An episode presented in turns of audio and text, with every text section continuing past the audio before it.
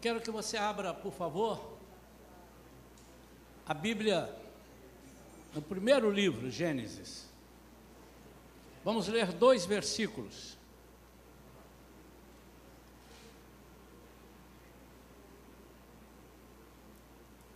Gênesis capítulo 12,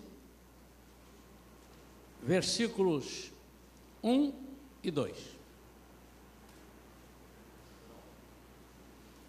Então o Senhor veio a Abrão e lhe ordenou: Sai da tua terra, da tua parentela e da casa de teu pai, e dirige-te à terra que te indicarei. Eis que farei de ti uma, um grande povo, eu te abençoarei, engrandecerei teu nome, serás tu uma bênção. Vamos falar com Deus. Ai, querido, é a tua palavra lida. Ajuda-nos, Senhor, agora a falar aquilo que o Senhor colocou em nosso coração. Que o inimigo e a nossa mente não te atrapalhem. Que haja, Senhor, um sentimento puro de que o Espírito Santo está falando conosco. Que não haja, Senhor, da nossa parte nenhuma obstrução, nenhum preconceito que nós aceitemos de bom grado aquilo que o Senhor tem para nós nessa noite. Nós oramos em nome de Jesus. Amém. Hoje de manhã, nós trouxemos uma palavra falando sobre um envio. A passagem onde Jesus disse: Eu envio vocês como cordeiros ao meio de lobos. E ali nós discorremos sobre as posições que nós temos que tomar, os cuidados que temos que ter para não deixar, não deixarmos de ser cordeiros e principalmente utilizando a palavra cordeiro que nós tivéssemos um sentimento que havia em Jesus de ser o Cordeiro de Deus que tira o pecado do mundo. Nós sermos esses cordeiros enviados por Ele, para que nós pudéssemos transformar vidas, vidas que hoje são comparadas a lobos, vidas que hoje querem levar vantagens, vidas que hoje querem é, conseguir a todo custo aquilo que eles desejam, sem ter um, uma direção de Deus, vidas que não são e não gostam de ser pastoreadas, que estão sem Jesus, não conhecem a Jesus, eles não têm pastor. O nosso pastor é Jesus. E hoje à noite, não porque eu decidi dessa forma, mas eu estava estudando e quando o Senhor me deu essa segunda mensagem, depois de pronto, eu falei: Poxa vida, mais uma vez, uma conexão eu quero falar nesta noite sobre o que acontece quando Deus nos elege. Deus quer, com certeza quer, que todos nós façamos parte do seu rebanho. Por isso ele entregou Jesus para todos aqueles que não tivessem condição, Jesus desse essa condição. E durante o tempo que Jesus esteve aqui, Jesus fez isso pessoalmente e depois ele subiu e deixou outro tipo de Jesus, que é Ele mesmo, que é o Espírito Santo, o Consolador. E diz que Ele iria nos ensinar toda a verdade. E nós vemos no Antigo Testamento, logo no iníciozinho, Deus falando com Abraão sobre algo que Deus, Ele mesmo, tinha no coração dele, de ter pessoas que poderiam ser eleitas por Ele, por Deus, para fazer a obra, para propagar o nome de Deus, para levar a mensagem de vida, para transformar vidas e para largar as estacas do povo de Deus, fazendo que com que o Evangelho futuramente, nós estamos nessa era agora do Novo Testamento do Evangelho, chegasse a todas as pessoas possíveis. Se aceitariam ou não, é outra conversa, mas que procurasse chegar. E dentro desse contexto, eu quero começar falando duas verdades bíblicas que você precisa tê-las, para que você não fique decepcionado ao ser chamado e comece a pensar em alguma coisa que você não possa, é, essa coisa possa atrapalhar você a exercer esse chamado.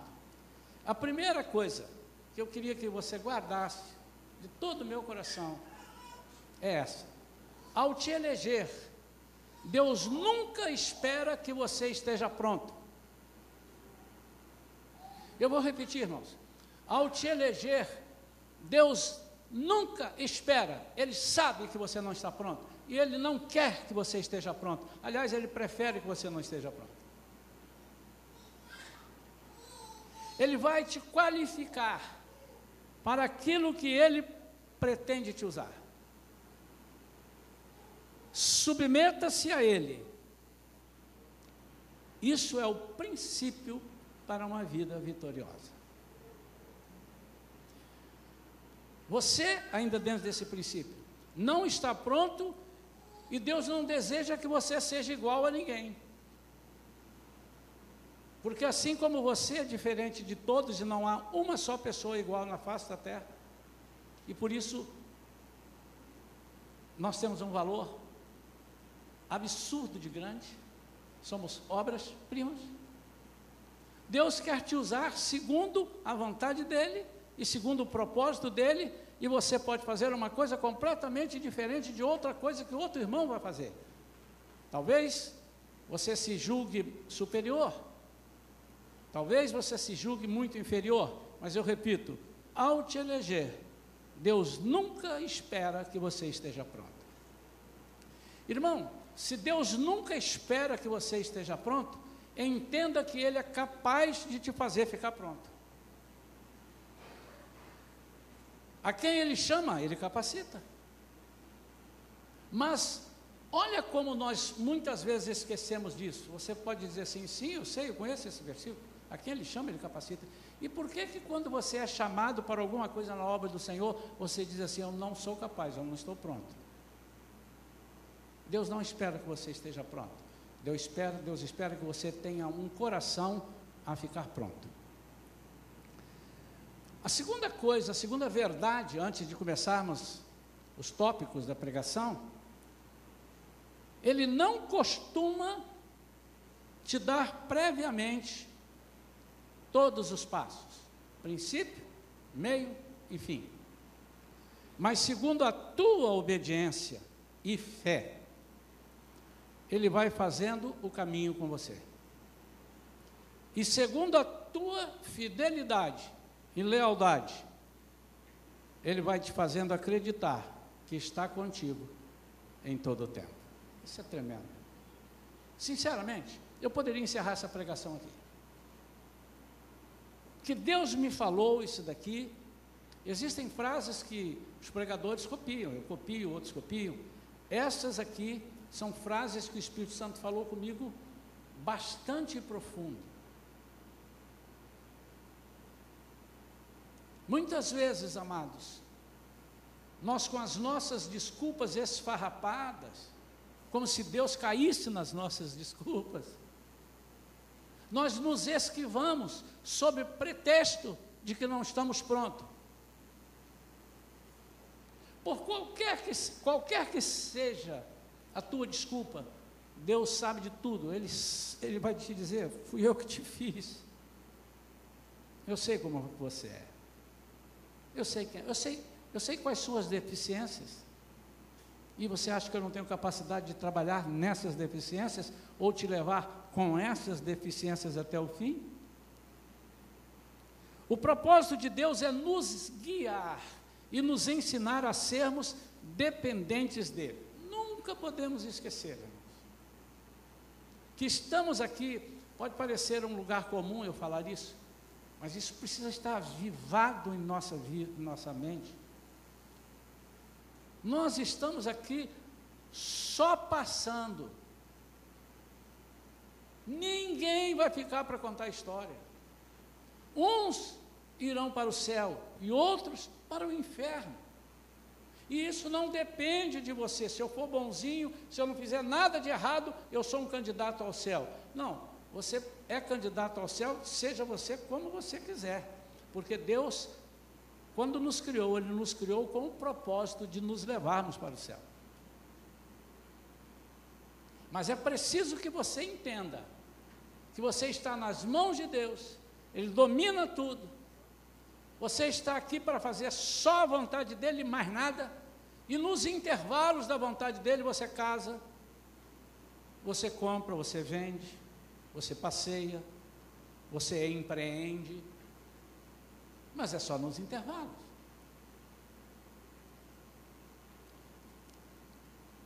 Dentro desse propósito de nos ensinar a sermos dependentes dele, a primeira coisa, ele quer trocar o nosso jugo. Já pregamos aqui várias vezes sobre jugo. Para quem não sabe o que é um jugo, é uma canga de madeira que serve para ser colocado em dois animais, normalmente dois bois. E ela tem uma finalidade. E, a, e, a, e, e o sentido figurado desse, desse jugo é a submissão, é a obediência, é direção, é também opressão e é sujeição. Então, se os bois estão sob, debaixo, de um jugo, de uma canga que pega os dois pescoços, eles estão submetidos à submissão, submetidos à submissão é redundância, eles estão colocados em submissão, eles estão em obediência, precisam estar, senão a canga quebra. Se um for para lá, o outro vier para cá, a canga vai partir ou vai machucar o pescoço. Direção é porque o dono quer dar uma direção. Opressão pode ser, se a canga for pesada, se o dono é, colocar uma carga maior para que eles sintam que tem que ter um peso, porque eles são malcriados e rebeldes. E sujeição, sujeitar-se à canga. Abraão foi chamado porque Deus falou assim: Eu preciso de uma pessoa, e essa pessoa não está pronta. Eu quero tirar essa pessoa do jugo que ela está vivendo. E eu quero falar nesta noite sobre aquilo que nós não muitas vezes não sabemos, mas se você não tem, preste atenção nisso, irmãos. É uma máxima, eu não gosto de máximas. Mas algumas eu aceito. Não gosto de generalizar. Se você não tem o jugo de Deus, você tem o jugo do diabo. Ou o seu próprio jugo da carne. Não há hipótese. Pastor, mas isso é bíblico? Redondamente bíblico. Quem comigo não ajunta, espalha. E quem não é por mim, é contra mim. Não, eu não sou contra o Senhor, não sou a favor, mas também não sou contra. Muito antes, pelo contrário, eu estou numa nice. Não há essa hipótese. Mas eu não quero que você pense que o jugo, normalmente, há muitas pessoas sem o jugo do diabo mas tem o jugo que são coisas que o diabo gosta. Jugo do ego, jugo da carne, jugo das coisas que são nossas próprias. O inimigo gosta dessas coisas. Nós poderíamos aqui citar uma série de coisas que às vezes nós queremos e gostamos, mas são coisas que o inimigo gosta mais e que vai ter no inferno. Eu já preguei aqui, vale lembrar: isolamento, quem gosta de isolamento tem alguma coisa errada. Não estou falando de isolamento da pandemia, não, viu, irmãos? Isso é necessário. Isolamento, eu quero ficar isolado, eu não quero conversa com ninguém, eu não falo com ninguém, eu, eu me basto a mim mesmo. É no inferno que as pessoas serão isoladas. A Bíblia diz que lá não haverá comunhão, mas no céu nós teremos em comunhão. Há pessoas que gostam de sofrer. E sabe que se forem futucar em alguma coisa vão sofrer, aí é que elas vão mesmo. Não tem acreditado? Fulano gosta de ver sangue, né? Sim, gosta de ver desgraça. Isso não é julgo para a nossa vida. Isso traz direções para a nossa vida. Então, dentro dos sentidos figurados, submissão, obediência, direção, opressão e sujeição, eu quero trabalhar um pouco mais nesta noite com o jugo da direção.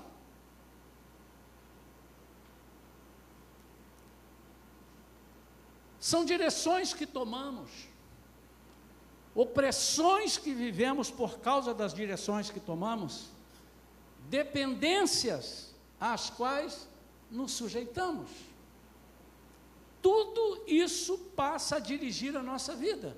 E esse jugo é pesado. E porque ele é pesado, Jesus disse: Tomai sobre vós o meu jugo e aprendei de mim, porque sou manso e humilde de coração, e achareis descanso para as vossas almas. Eu gosto muito de avaliar assim, de repente eu estou lendo uma frase, não sei se os irmãos têm essa prática, se não tem, passem, busquem. Espírito Santo, fala alguma coisa. O que, que saltou aqui meus olhos? E principalmente as de Jesus. Jesus não julgava a conversa fora. Jesus não falava de brincadeirinha. Ele sempre tinha um, uma segunda intenção.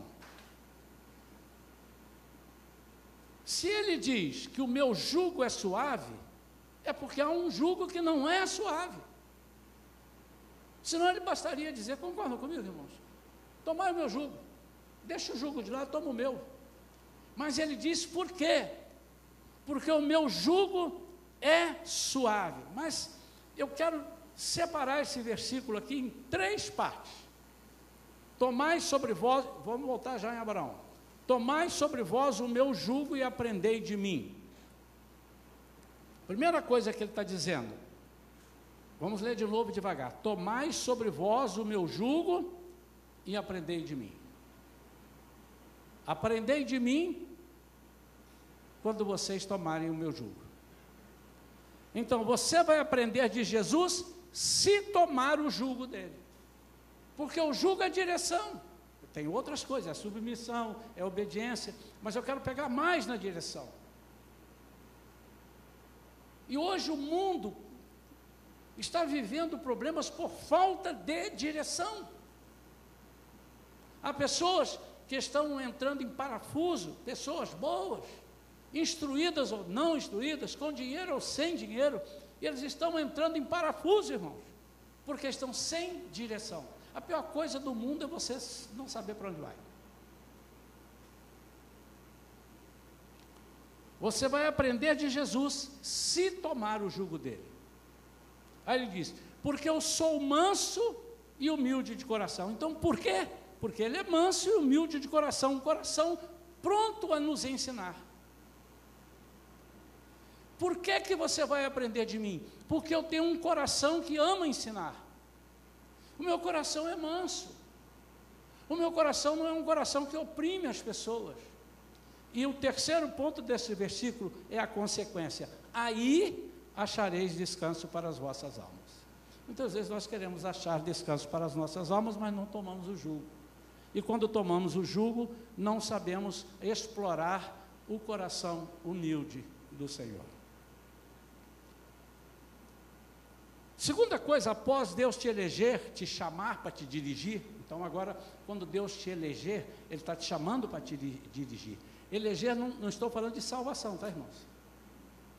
Eu estou falando de eleger você para servi-lo, para fazer alguma coisa, para cumprir o teu propósito aqui na terra. Estudamos quase dois anos, né?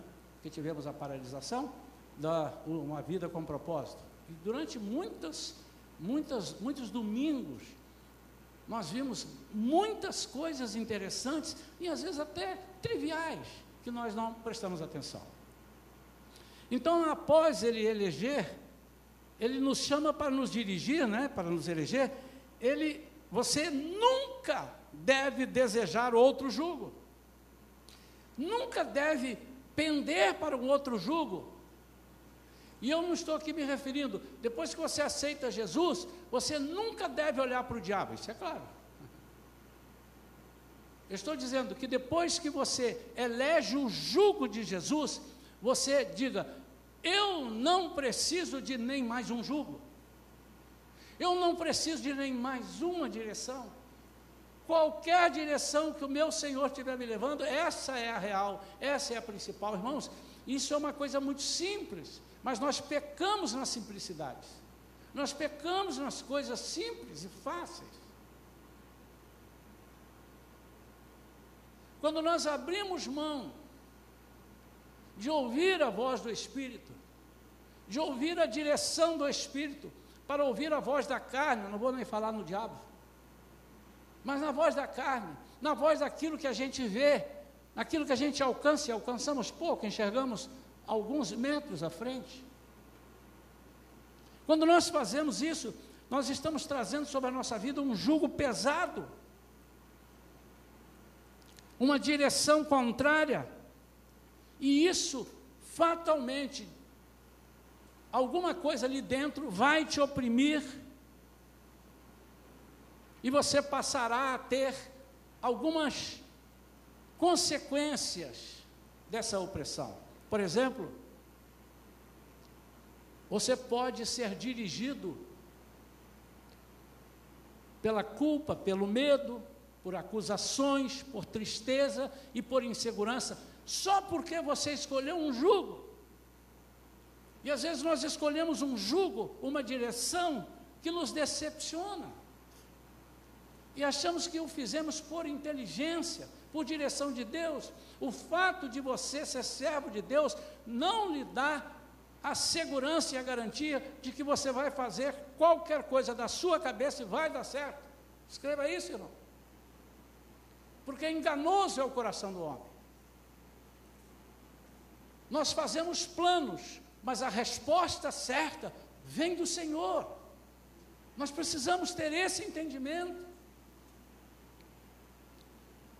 Jesus disse: Ninguém que lança a mão do arado e olha para trás é apto para o reino de Deus. Não é apto para ser eleito por mim, dentro desse propósito que nós estamos falando. Lucas 9, 62. Abraão, quando recebe esse chamado de Deus, no terceiro ponto, ele recebe numa situação que qualquer um de nós que olhasse, mas esse camarada, o pai dele é um idólatra tremendo, ele vive num lugar de uma idolatria muito grande, mas aí eu repito, ao te eleger, Deus nunca espera que você esteja pronto. Por isso, irmãos, há muitos eleitos com missões incompletas. Pode ser que haja aqui, ou haja ao alcance da nossa gravação a ser vista a partir de amanhã, pessoas que dizem: por que, que eu comecei e não acabei?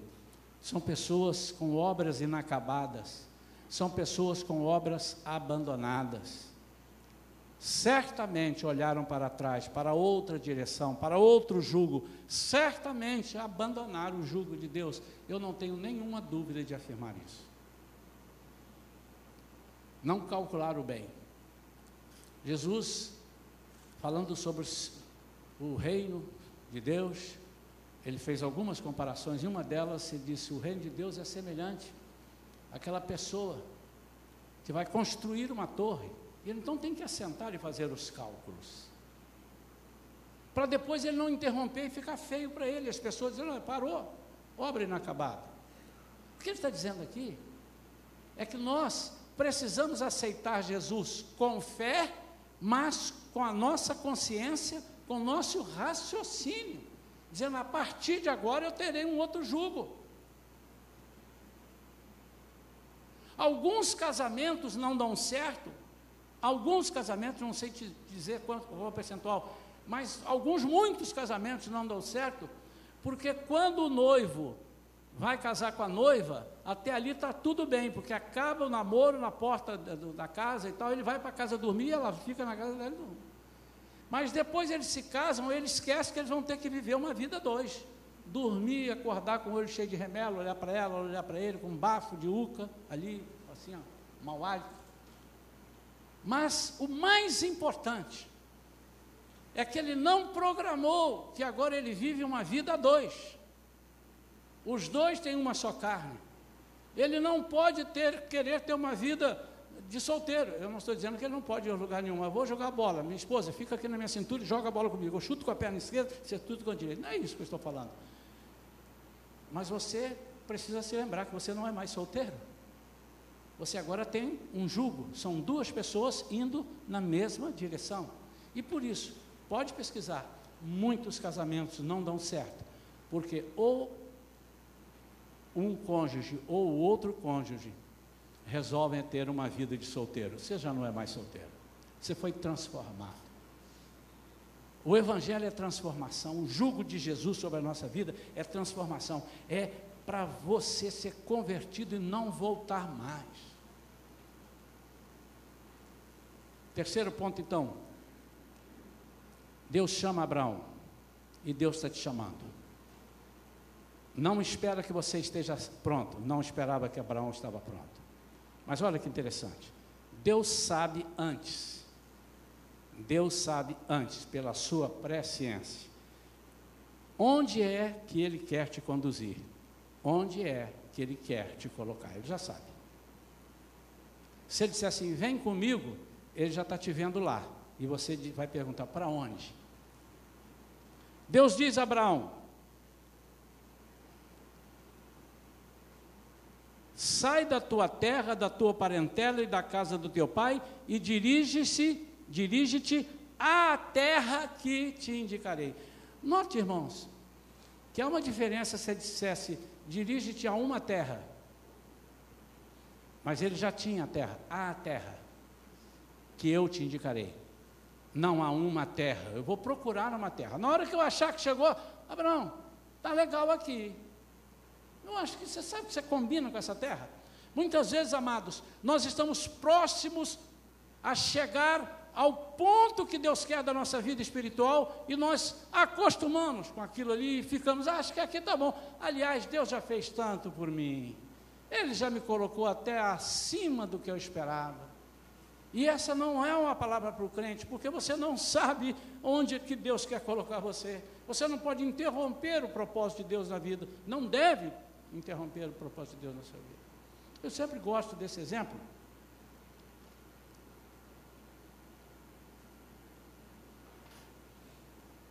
Humanamente falando, irmãos, depois de tudo que o José passou, desde a sua casa, da inveja dos seus irmãos, é vendido. Como é que ele foi parar no Egito? Como escravo, amarrado lá talvez atrás de uma carroça, quase não comendo, quase não bebendo, ele era escravo, ele foi vendido.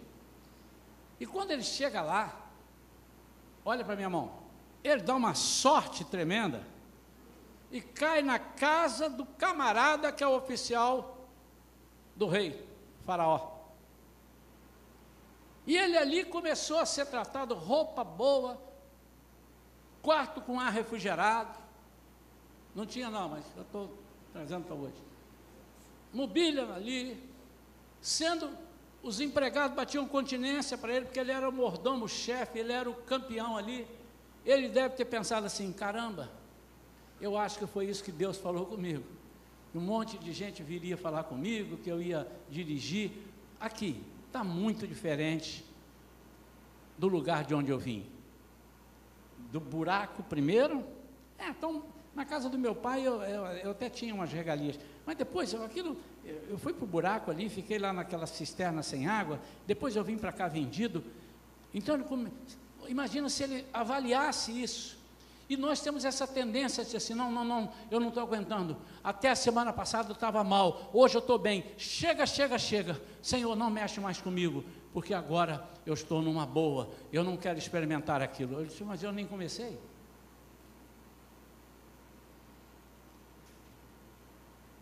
E depois então, ele desce para a masmorra e chega ali, quando ele chega na, na masmorra, alguém diz assim: eh, vai sofrer muito agora esse moleque ali. E o chefe daquela masmorra entrega a ele a chave de todos. Ele podia pensar: pronto, agora eu estou reinando, eu tenho a chave de tudo, eu mando, eu fecho, eu aconteço. Só que a chave que Deus queria dar para ele não era aquela. Irmãos, nós temos uma tendência muito grande a nos acostumar quando nós chegamos num determinado patamar. Sabe por quê, irmãos? Eu não sei você, mas eu não sei escolher. Eu não sei você, mas eu não sei escolher. E aquilo que eu penso que é bom, muitas vezes é muito ruim. Eu estou falando da minha vida, não estou falando do que Jesus vem sobre mim. A minha vida como, como ser humano, como carne, eu não sei porque eu não sei qual é o dia de amanhã. Eu não sei se eu pego o dinheiro que eu tenho e aplico na poupança e chega o presidente e congela a poupança. Eu não sei se eu compro ações e a bolsa cai. E quando ela começa a cair, eu fico desesperado, vou lá vendo tudo. Aí no outro dia ela começa a subir, dispara para subir, eu fico desesperado. Nós não sabemos escolher, irmãos. O que Deus quer é dirigir a sua vida para Ele escolher por você que alívio! Deus diz a Abraão: dirija-te à terra que indicarei. Ele não disse a uma terra, mas ele disse a terra. Deus já tinha terra, mas precisava do exercício da fé e da obediência de Abraão. Deus já tem o seu lugar, olha para mim. Olha para mim. Você está esperando alguma coisa em Deus? Deixa eu te avisar. Ele já tem. Sabe onde é? Aí você está querendo demais, eu não sei. Mas eu já sei que ele sabe, que ele tem. E como é que eu faço? Deixa ele te guiando. Deixa ele te guiando, ele vai te levar passo a passo. Porque é nessa caminhada que você vai aprender a confiar nele. Nessa, nessa caminhada que, quando você pisar em falso, você vai dizer: socorro, estou aqui. Você nem precisava de pedir, eu já estou te segurando há muito tempo. É nesse momento que nós vamos conhecer a intimidade que nós temos com Deus. Às vezes nós temos uma intimidade e renegamos isso porque não sabemos que temos essa intimidade. Deus não diz as circunstâncias que Abraão, ou Abraão antes, né, iria enfrentar, mas diz: Te abençoarei, engrandecerei teu nome, serás uma bênção. Mas o negócio é que às vezes Deus fala assim, usa um profeta, usa alguém diz assim, irmã, irmão, Deus está mandando dizer que Ele vai te abençoar muito se prepara, que Ele vai te abençoar. Terminou a palavra, a pessoa já vai colar nele. Vai abençoar como? E diz aí, o que, que ele falou? Conta aí para mim. Qual vai ser? Por onde vai começar? Porque nós somos assim. Mas o que Deus quer é que nós dependamos dele completamente. Para concluir, para aceitar o jugo de Jesus, o jugo de Deus, o jugo do Espírito Santo que veio para estar conosco, nós precisamos de quatro coisas e eu só vou citá-las e nós vamos encerrar. A primeira, ter convicção de que você está realmente entregando sua vida para Ele dirigir. Talvez você tenha já feito isso. Eu creio que todos aqui, não sei, daqui a pouco eu vou perguntar, se todos vocês já foram, aceitaram Jesus e foram batizados nas águas. Vamos supor que todos estejam. Mas será que você entregou integralmente ou entregou para levar vantagem em alguma área? Ou com medo de ir para o inferno? Ou com desejo de receber algumas bênçãos? Então você precisa ter convicção.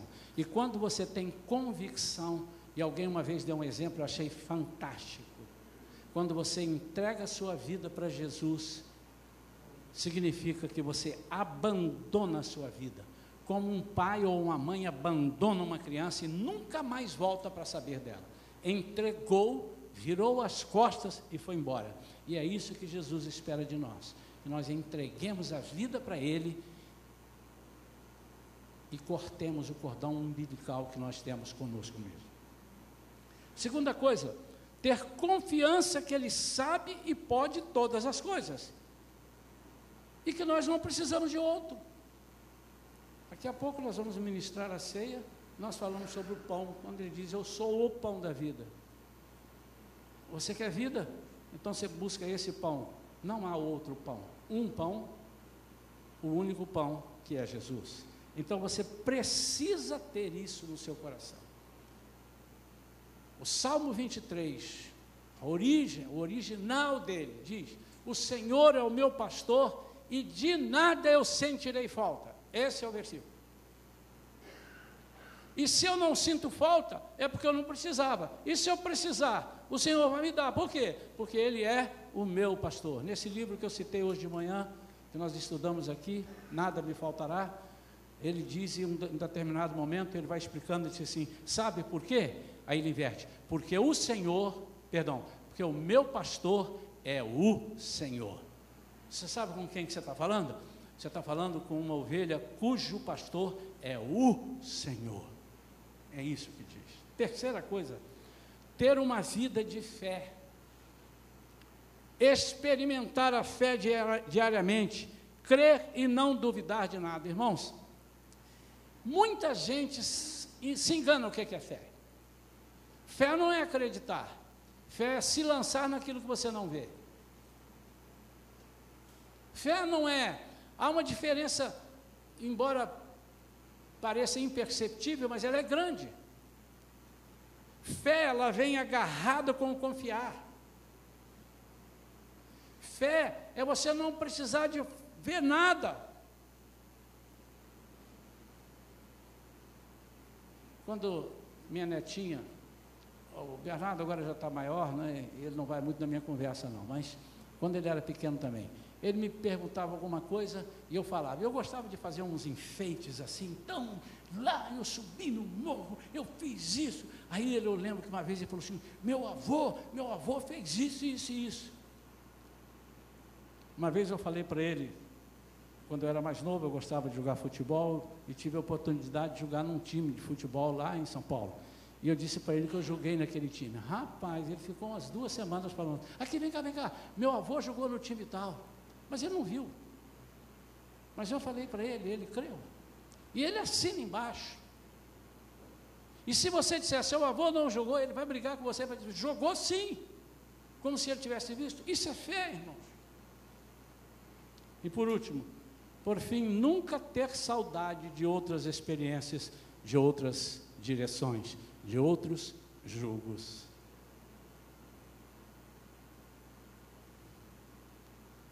Apóstolo Paulo, quando diz, estou, é, eu creio, eu sei em quem tenho crido, eu sei em quem tenho crido, e estou certo que Ele é poderoso para guardar o meu tesouro até o dia final. Agora eu gosto de um detalhe ali. O único apóstolo que não conheceu Jesus pessoalmente, não andou com ele, foi o apóstolo Paulo. Você já tinha pensado nisso? Olha para mim. Já tinha pensado nisso? E ele disse: Eu sei em quem tenho crido. Estou certo de que Ele é poderoso. Isso é fé. Nunca ter saudade de outro jugo. Você pode ter experimentado alguns julgos diferentes na sua vida. Julgos que te levaram para um caminho que não é o caminho que você gostaria. Quem sabe você ainda está nesse caminho que o julgo te levou? A direção? E esse julgo pode ser um conselho de um amigo, do ímpio. Bem-aventurado aquele que não anda segundo o conselho do ímpio, dos ímpios. Pode ser que você tenha ouvido e andou no conselho, você andou numa nova direção, você precisa voltar você não pode prosseguir. Não sei quantas vezes você dirigindo um carro já errou o caminho e temando-te, não acho que eu vou acertar, eu acho que mais ali na frente, mas eu acho que estou. Uma vez eu estava nos Estados Unidos, eu, Vivian e Thaís, fomos só nós três, fui lá lançar um CD, e elas tinham gravado um CD, e eu fui lançar o delas também. A mãe não pôde ir, ficou, fomos nós três. E eu fui cantar numa cidade, no estado de Connecticut, eles escrevem Connecticut, mas é Connecticut. E é um lugar que eu ia muitas vezes. Quando eu ia sozinho, eu ia todo ano, às vezes duas vezes ao ano, eu ia lá. Era uma igreja que eu gostava de ir. Eu sabia, não precisava de colocar, nem tinha GPS naquela época, mas eu não precisava de isso. Eu vinha, só faltava fechar o olho e vinha. E naquela noite nós saímos de lá, pastor levou a gente para fazer um lanche e tal, saímos de lá 11 e pouco. Fevereiro, por aí. Um frio, neve, ninguém nas ruas. E nós viemos e eu, certo de que eu estava na direção certa. De repente eu estou vendo que eu, eu tô, não estou muito bem. E aí a Vívia falava, pai, você não está errado não? Eu, não, eu sei onde eu estou. Aí a Thaís fala, pai, eu acho que não. E eu, não, eu estou. E elas começaram a ver uma placa, outra. Eu disse, não, mas eu estou. Irmãos, eu já estava chegando na Pensilvânia. E eu tinha que vir para Nova York. Eu já estava. Quando apareceu o Welcome to Pensilvânia, aí eu disse assim: Meu Deus, eu acho que eu estou errado. Elas riram de mim. Nós estamos te falando isso há um tempão. Agora eu tinha duas opções. Vamos para Pensilvânia. Vamos, eu podia ir, eu estava dentro da Pensilvânia, eu já estava, eu já tinha entrado na Pensilvânia. Qual é a cidade mais próxima que está aqui? Ah, é Filadélfia. Então eu vou ali. Mas eu não tinha nada ali, irmão. Eu não tinha onde dormir ali. O nosso alojamento estava em Nova York, em Nova Jersey. Eu tinha que fazer a volta. E ali houve um sofrimento, porque eu peguei uma estrada, não é simples a estrada que eu fui, é mesmo que eu volto, que eu já, de repente, eu já estava desconfiado, que eu já estava errando de novo. E daí a pouco eu olho para o tanque de gasolina, e a gasolina baixando, e eu imagino se nós paramos aqui, já era quase uma hora da manhã, meia-noite tanto, eu sem gasolina, num frio de 10 graus abaixo de zero, sei lá quanto estava, mas pinguim estava na estrada batendo queixo, de tanto frio. E aquilo começa a nos preocupar e a gente começa a ficar aflito até que, de repente, nós entramos. Seja bem-vindo a Nova York, seja bem-vindo a Nova Jersey, e o nosso coração alivia. Pode ser que você esteja assim, meu irmão. Pode ser que você tenha tomado algumas direções aí na sua vida que não foram as mais acertadas, as mais felizes, mas hoje Jesus está te chamando para você tomar sobre ele a, a, canga dele, o jugo dele, ou seja, a direção dele, porque ele diz: ele é mais suave. Meu coração é pronto para ensinar. Pode pegar, você vai se agradar dele.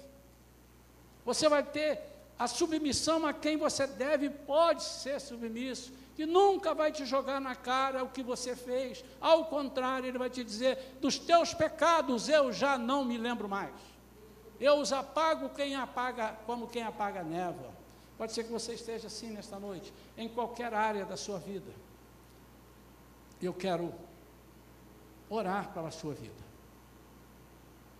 Antes eu quero fazer essa oração para que Deus coloque no seu coração essa mensagem, para que o diabo não tire e para que ninguém te desaconselhe de guardar essa palavra. Feche seus olhos. Pai querido, em nome de Jesus, que essa mensagem que foi trazida por ti, ela fique no meu coração, no coração dos meus irmãos, dos nossos queridos que estão aqui, aqueles que estão ao alcance da nossa voz, da nossa gravação que essa palavra, Senhor, encontre guarida, encontre terreno fértil para dar sementes a 30, a 60 e a 100 por um, em nome de Jesus. Amém.